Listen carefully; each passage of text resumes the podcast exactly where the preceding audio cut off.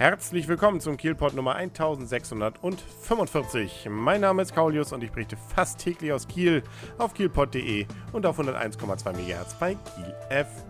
Einige Zeit lang gab es den Kielpot nicht, das lag daran, ich war im Urlaub. Einmal Norwegen hoch und wieder runter bis oben nach Spitzbergen. Ja, und nun bin ich wieder da.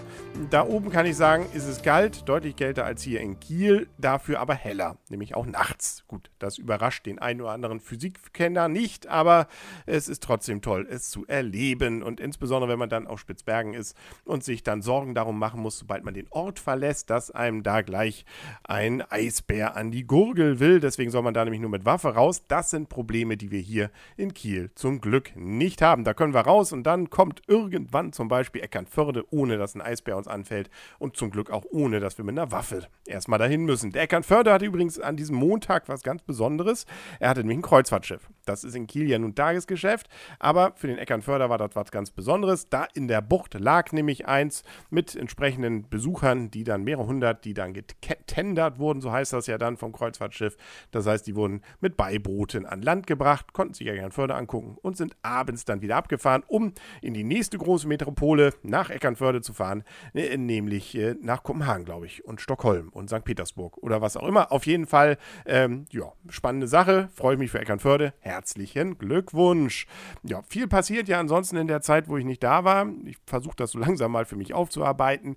Da landen einfach mal irgendwelche Heißlaufballons auf mitten den städtischen Bereichen, Hiroshima Park und und und. Ach, und wir haben riesige Kreuzfahrtschiffe auch in Kiel gehabt, die gar nicht hierher wollten äh, und nur verwirrte, äh, ich glaube 5000 verwirrte äh, Kreuzfahrtgäste plötzlich vor einer Woche dann da waren, äh, die verzweifelt nach dem Brandenburger Tor hier suchten. Nun ja, die werden sich dann auch hier am gut gehen lassen. Nicht so gut ging es allerdings allerdings an diesem Montag, und damit steigen wir wieder ins Tagesgeschäft ein, äh, einem Sattelauflieger. Das sind so große Containerteile, die dann äh, insbesondere auf Schienen gesetzt werden.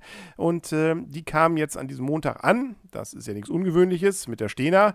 Äh, und gegen 11 Uhr gab es da leider ein Problem. Nämlich, äh, die wurden mit einem Kran hochgehoben und eines dieser Teile hat sich dann in höchster Höhe äh, selbstständig gemacht, ist wohl irgendwie losgegangen und knallte runter auf den Zug, der da drunter steht. Ähm, der sollte nämlich zwei Stunden später eigentlich nach Verona abfahren, nach Italien.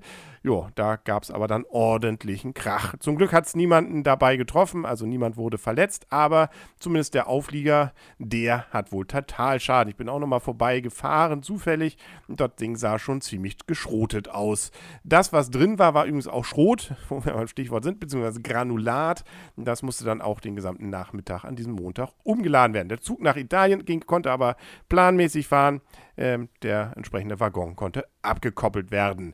Wer jetzt sagt, naja, gut, das ist zwar interessant, aber es gibt noch spannendere Meldungen in dieser Welt, mag sein, aber wir haben Sommerloch. Da kann man auch über sowas mal zwei Minuten reden. Und noch etwas ist an diesem Montag passiert, nämlich Katzheide hat wieder geöffnet. Das Sommerbad hoch umstritten. Ja, wird es jemals wieder aufmachen? Wird man da jemals wieder planschen können? Und man kann es, zumindest wenn man Kind ist. Es ist nämlich nur das Nichtschwimmerbecken wieder eröffnet worden an diesem Montag. Bis Sonntag, 30. August, kann man jetzt dann montags und mittwochs von 16 bis, nee, von 6 Uhr morgens, oh Gott, wer schwimmt denn so früh schon im Nichtschwimmerbecken? Naja, von 6 bis 18 Uhr, dienstags, donnerstags und freitags von 10 bis 20 Uhr und Sonnabend und Sonntag von 10 bis 18 Uhr dahin. Die Liegewiese ist zu großen Teilen übrigens auch nutzbar. Das dürfte für die meisten dann vor allem wahrscheinlich spannend sein. Die Schwimmhalle in Garten Laden bleibt dann allerdings geschlossen. Ja, bleibt also nur das Nichtschwimmerbecken. Dann, dass man dort nutzen kann. Dass das große Becken eben nicht genutzt werden kann, das ist natürlich weiterhin dann auch Quell der Diskussionen. Deswegen gibt es ja auch eine Bürgerbewegung, die versucht, das dann auch wieder hinzubekommen, da man ja befürchtet, dass das vielleicht mit diesem großen Schwimmbad an der Hörn sich noch ein bisschen hinzieht. Nun ja, äh, aber dafür, dass es übrigens nur das Nichtschwimmerbecken ist, äh, kostet das dann auch nur noch die Hälfte an Eintritt.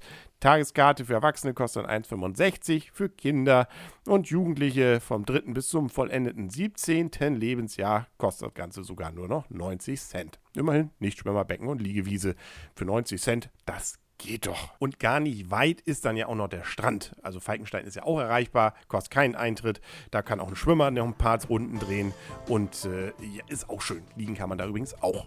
Ja, das zieht, macht auch keiner zu, glaube ich. Das ist nicht geplant. Höchstens äh, der Wettergott, der macht es unangenehm. Aber das sind Themen, ähm, die will ich mir jetzt nicht alle wegnehmen. Über das Wetter können wir morgen immer noch reden. Äh, deswegen wieder einschalten. kielpot.de und 101,2 MHz Kiel FM. Bis morgen dann alles Gute und tschüss.